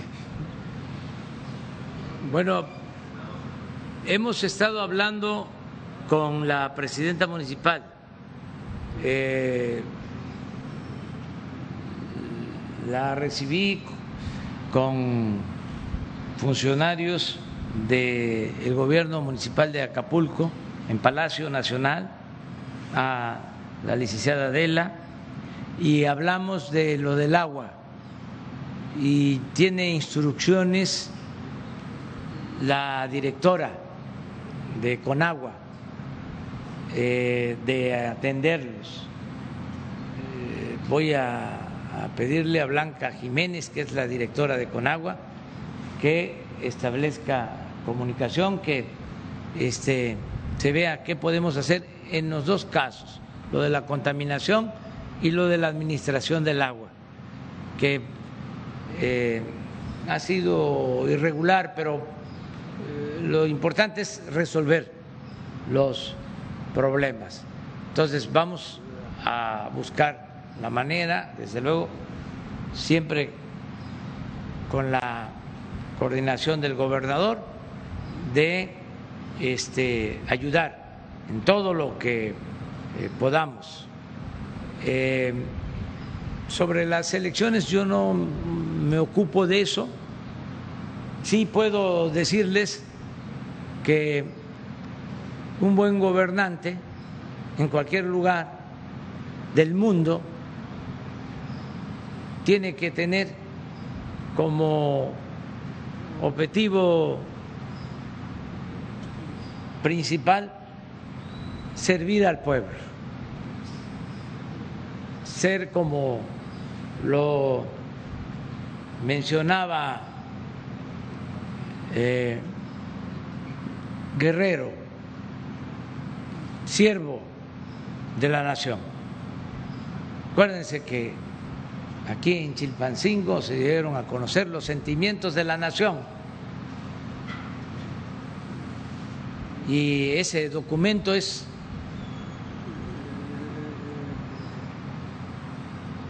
un catecismo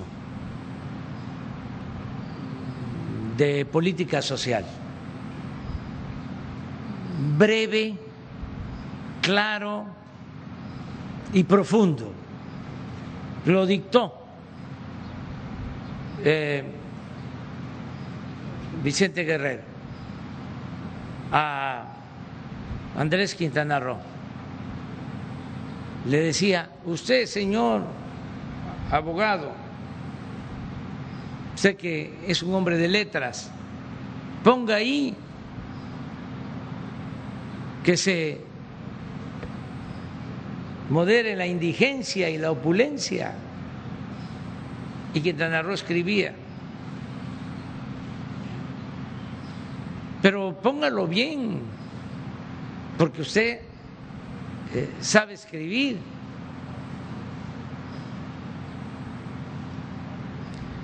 Ponga usted que se eduque al hijo del campesino y del barretero, igual que al hijo del más rico hacendado. Le decía Quintana Roo, pero ¿qué le tengo que agregar?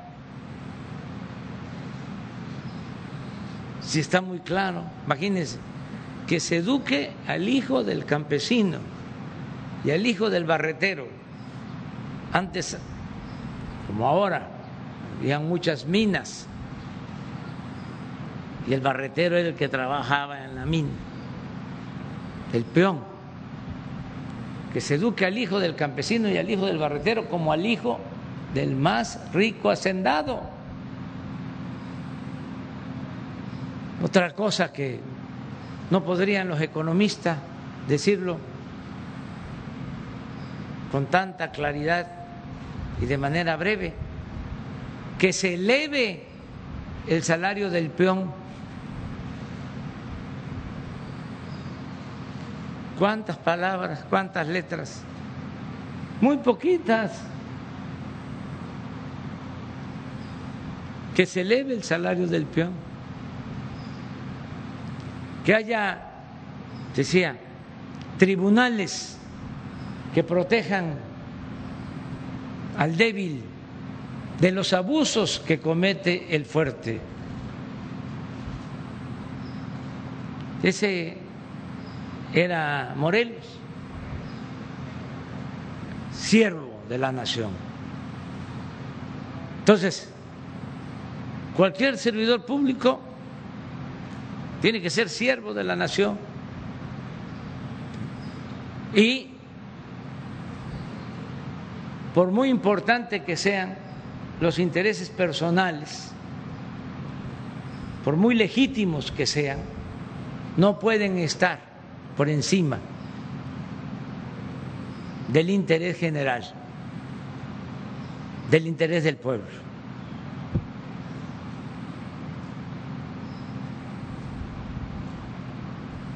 ¿Qué otra cosa? Tenerle amor al pueblo, sincero amor al pueblo, como el que le tenía el general Cárdenas al pueblo de México, profundo amor sobre todo a la gente humilde, a la gente pobre. Sincero. No eh, fingido, no simulado. ¿Cómo estás? Empiezan a abrazar cuando van a ver campaña. Y este se desviven ahí con la gente. Una vez que llegan allá al cargo, no les vuelven a ver ni el pelo. Ya hasta cambian otra ropa, otra actitud, otro peinado, hasta se engominan, se ponen moco de elefante, ya caminan, los ve uno desde lejos. Se vuelven presumidos, prepotentes y lo peor, corruptos. Que eso es lo peor. El que está pensando que ya se coló y que va a llegar a un cargo para hacerse grande con la riqueza mala vida. Si vivía, lo comentaba yo hace unos días, en una casa modesta, inmediatamente cambio a una residencia. Y luego, departamento en Miami. Ya no pueden andar con un carro normal, tiene que ser carro de lujo y rodeado de barberos, de alcahuetes, de lambiscones, para sentirse importante. ¿Qué horas son? Las que usted quiera que sean, Señor. Entonces, servidores públicos. Además, imagínense este pueblo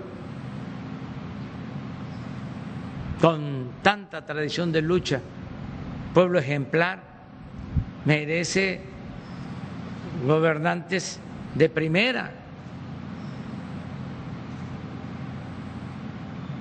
Esto es mucho pueblo, mucho pueblo, para que no se tengan los gobernantes que están a la altura por eso comencé la intervención hablando de que el gobernador de Guerrero ha hecho un trabajo ejemplar. Entonces, los que vengan, sean del partido que sean, tienen que atender a la gente. Aquí en Guerrero, en Oaxaca, este, hay anécdotas del general Cárdenas. Una vez eh, andaba por acá, o en la Mixteca, oaxaqueña, pero así era el general, ya no era presidente, yo creo que era presidente o director o comisionado de Balsas, de la comisión del Balsas, y venía con él Paco Martínez de la Vega, un gran periodista ya este, fallecido, y otros en el carro y los pararon en la carretera. Ya se baja el general, que como le tenía un profundo amor al pueblo, escuchaba al pueblo, porque la voz del pueblo es la voz y se pone así a escuchar a las señoras que querían hablar con él y las señoras le decían y le decían y le decían lo mismo de que eran viudas de revolucionarios y les habían quitado su pensión o algo así. Y él seguía escuchando. Entonces uno de los ayudantes este, le dice, ya señora, ya, ya, ya, lo que quieren es la pensión, ya. Este, lo entendió el, el presidente el general. Y apenas se subieron al carro y el general este ya no le habló, que también era muy respetuoso, pero ya no le habló, porque entró de Salamero este, sin entender que la gente muchísimas veces lo que quiere es que se les escuche y que merece ser escuchado el pueblo y tenerle toda la paciencia al pueblo. Entonces, yo estoy seguro que Guerrero va a tener, este, eh, va a seguir con buenos gobiernos, porque lo merece este pueblo. Aquí no hay motivos para fallar, no se puede fallar, no se le puede fallar al pueblo de Guerrero. En ninguna parte el gobernante le puede fallar al pueblo, menos aquí, con este pueblo tan bueno, tan noble, tan trabajador, de tanta lucha por la justicia, por la democracia, en todas las transformaciones han estado los guerrerenses. Me acordaba, hace poco fuimos a Ayutla, que por cierto le digo a los de Ayutla que ya este, se les autorizó su presupuesto adicional. Miren allá en Ayutla surge el movimiento aquí en Guerrero para acabar con Santana, que llevaba ya eh, once veces de presidente de México, ya había hecho y deshecho porque por culpa de él nos habían quitado más de la mitad de nuestro territorio, con ese gran zarpazo de la intervención de 1848. Se va al exilio Santana y van los conservadores, como siempre, a traerlo, porque iba a venir a salvarnos. Después de la gran tragedia, lo trajeron pues vino a eh, dañar más a México. Entonces vendió otra parte del territorio, se convirtió en Alteza Serenísima. ¿Y de dónde surgió el movimiento para derrocarlo? De aquí, de Guerrero, de Ayutla, Juan Álvarez, Comonfort. Fíjense, Juan Álvarez, este, lucha, aquí viene Juárez, que estaba en el exilio, viene a sumarse a esa causa en contra de Santana y lo expulsan ya, en definitiva, que luego cuando la intervención francesa, él se quería este, poner a las órdenes del movimiento liberal y Juárez dijo, ya no, ya no ya no vas a volver a engañar. Entonces, se fue Santana. Y ahí se va Juan Álvarez. Y lo nombran presidente interino. Pero extrañaba Guerrero. Dice, pues yo no me puedo quedar aquí en la capital. Le pasó como a los zapatistas que tomaron la Ciudad de México y no se hallaban porque querían regresarse a sus pueblos.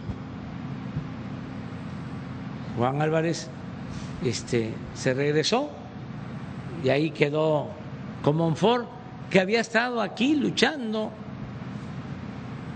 sobre todo era poblano, pero se había creado en Tlapa,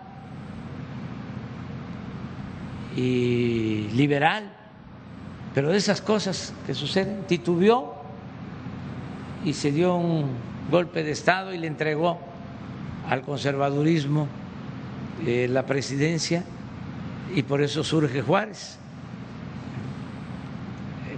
Y por eso es el movimiento de, de reforma.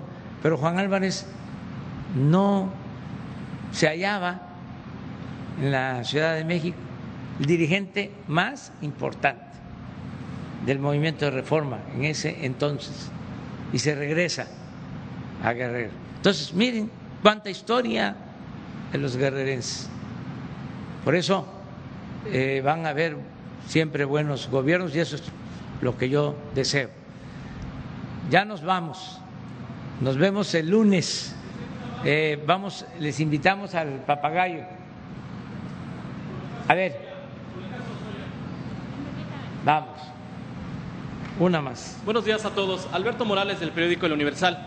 Presidente, eh, conocer si por terceras personas o usted tiene eh, pues notificación o conocimiento si alguno de los expresidentes Enrique Peña Nieto o Felipe Calderón se han pronunciado por ir a declarar ante la Fiscalía para aclarar todos estos señalamientos que está haciendo el exdirector de Pemex? Pues ese es un proceso de la Fiscalía, ya lo expliqué. Cuando hay una denuncia, según me han informado los abogados, tienen que ir a declarar los implicados. Lo que no sé es si eh, por el cargo de presidente o por ser expresidentes,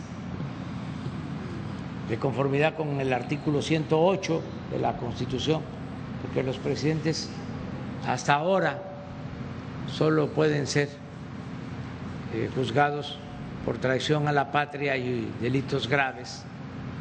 No sé si eh, eh, puedan hacerlo por escrito.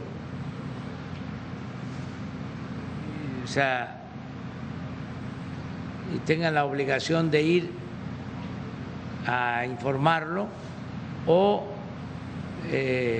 mandarlo eh, a decir que van a declarar por escrito. Pero sí todos los implicados tienen que declarar. ¿Sería algo sano para este proceso? Sí, yo creo que eh, ayudaría mucho que declararan nada más que hay varias cosas, factores ¿no? que se tienen que tomar en cuenta. Primero, eh, el que la acusación tiene que probarse. El que acusa prueba. Porque si no, no se estaría haciendo justicia. Hay que ver qué pruebas tiene el señor Lozoya. Eso es lo primero. Para no eh,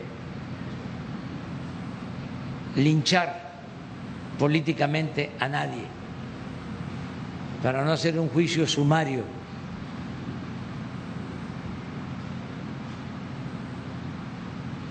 Eso primero. Segundo, hay que ver eh, qué interpretación se le da al artículo 108 constitucional.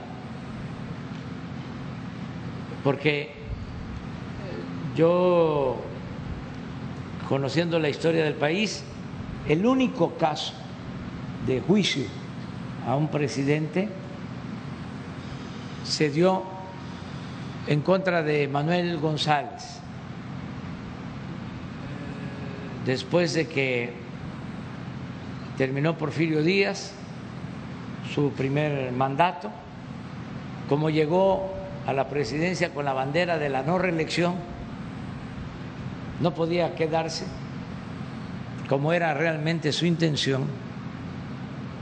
Entonces apoyó a su compadre, a Manuel González, y al parecer Manuel González se quería quedar. Y entonces hubo un movimiento en contra de Manuel González. Hay una anécdota muy buena porque cuando eh, quería quedarse Manuel González, antes eran cuatro años, no seis, empezaron movimientos eh, en contra del gobierno por la moneda del níquel y por otras cosas.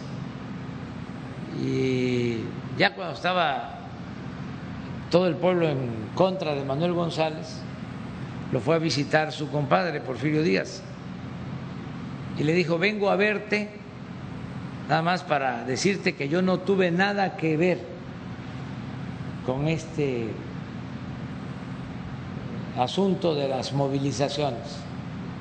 Dicen que eh, Manuel González, que le faltaba un brazo, era manco, que lo había perdido en la batalla de Puebla, así como Obregón perdió su brazo en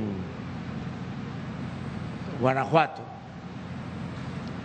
eh, Celaya.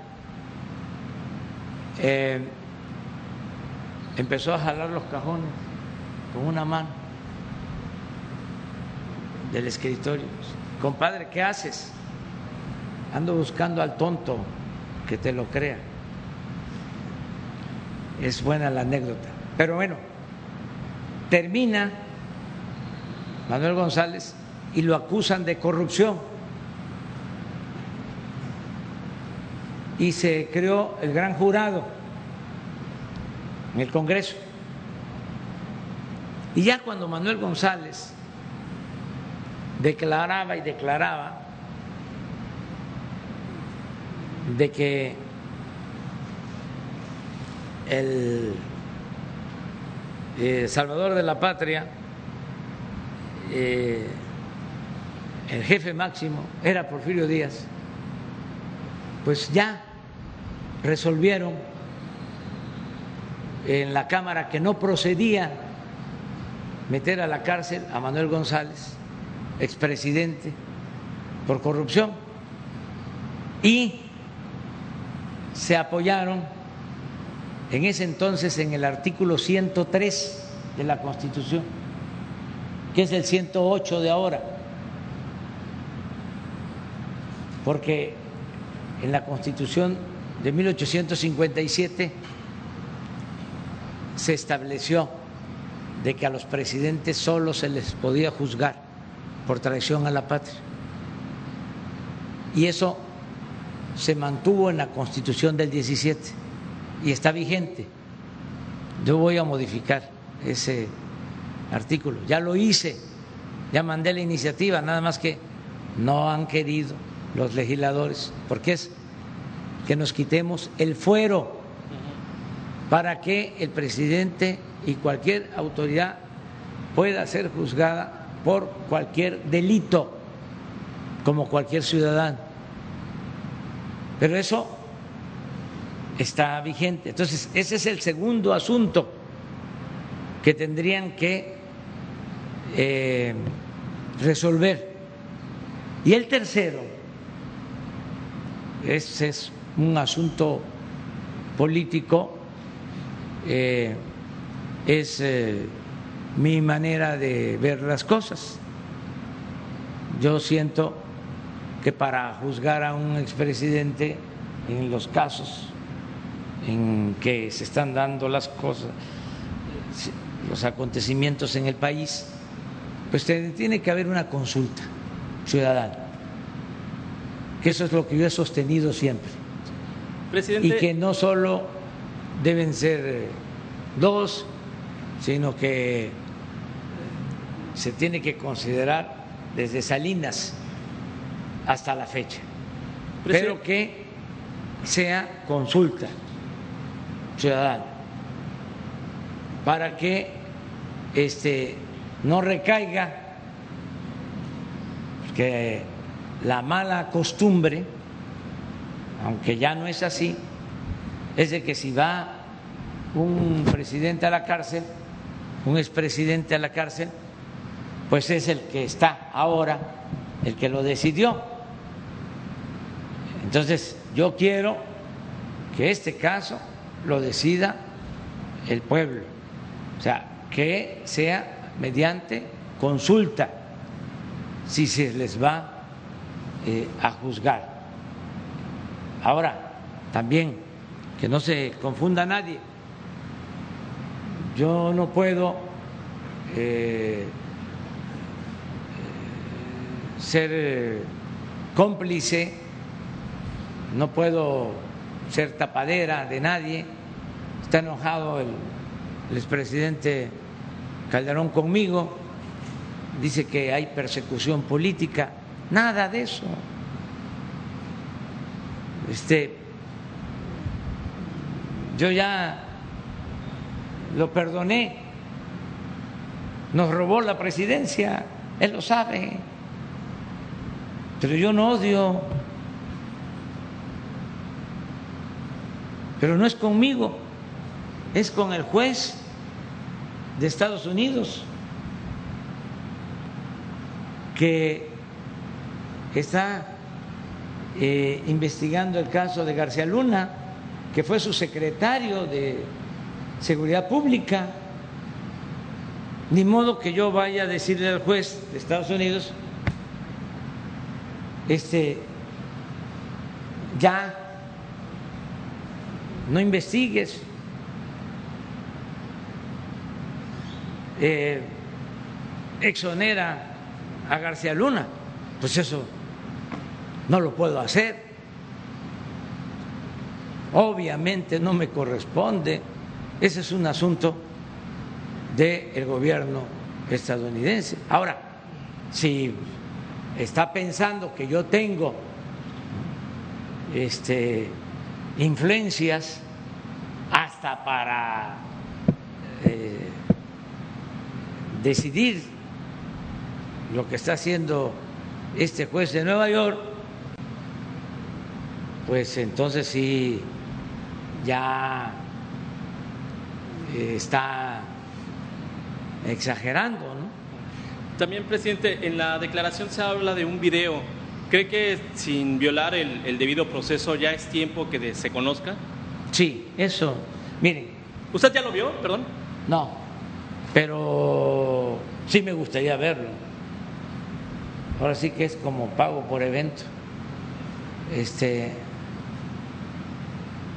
eh, sí me gustaría verlo, porque hay que poner al descubierta toda la corrupción. Eso sí ayuda mucho, eso sí me interesa. ¿Para qué? Para estigmatizar a los corruptos. Porque no es nada más castigarlos, sino que no se repita, prevenir la corrupción por el daño que causa. Entonces, ¿qué pasaba antes? Hay hasta un texto, se los recomiendo, de don Jesús Silva Gerson. Don Jesús Silva Gerson, historiador, economista, el papá de Jesús Silva Gerson, que ya falleció, que fue funcionario. Don Jesús, extraordinario, un hombre consecuente, revolucionario, y decía sobre la corrupción que el peor de los males era que robaban y ni siquiera perdían su respetabilidad. No se me va a olvidar esa frase, porque así era. Se le decía hasta a los hijos, no en todos los casos, porque afortunadamente siempre ha habido mucha honestidad en nuestro pueblo. Eso es lo que nos ha salvado, la cultura de nuestros pueblos. Pero sí se llegaba a decir, estudia para que cuando seas grande seas como don fulano, un reverendo ladrón. Se les ponía de ejemplo. Entonces, eso, el triunfar a toda costa, sin escrúpulos morales, eso es el peor de los males. Y eso lo tenemos que desterrar de México. Entonces, por eso sí es importante que se conozca el video, si existe,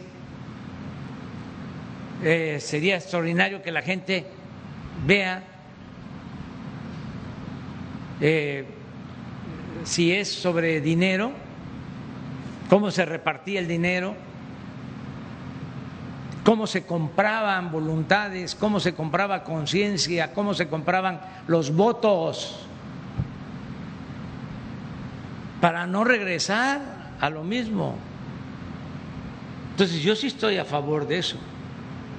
Además, he estado preguntando con abogados y me dicen que las pruebas de este tipo parece que no son de tanto valor en los juicios, en lo estrictamente legal. Pues puede ser que no tengan valor en lo legal, pero en lo moral son de primer orden, de primer orden.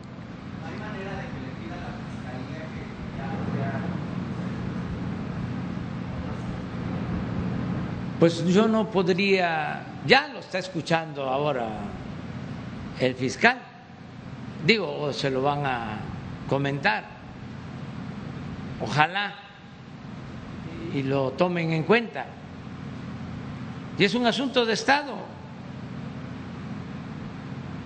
Pueden los eh, constitucionalistas, los abogados, pueden buscar la forma este, sin violar el llamado debido proceso o decir eh, ni modo este, esta prueba que no tiene mucha importancia en lo legal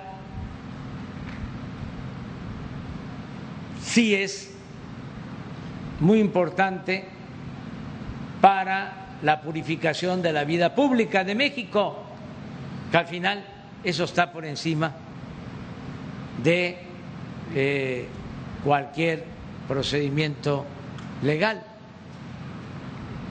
Es eh, lo mismo, ¿no? Eh, ¿Por qué se tiene que optar?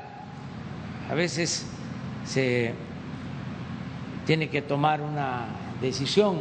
La política es optar entre inconvenientes. Entonces, a ver, ¿el derecho o la justicia?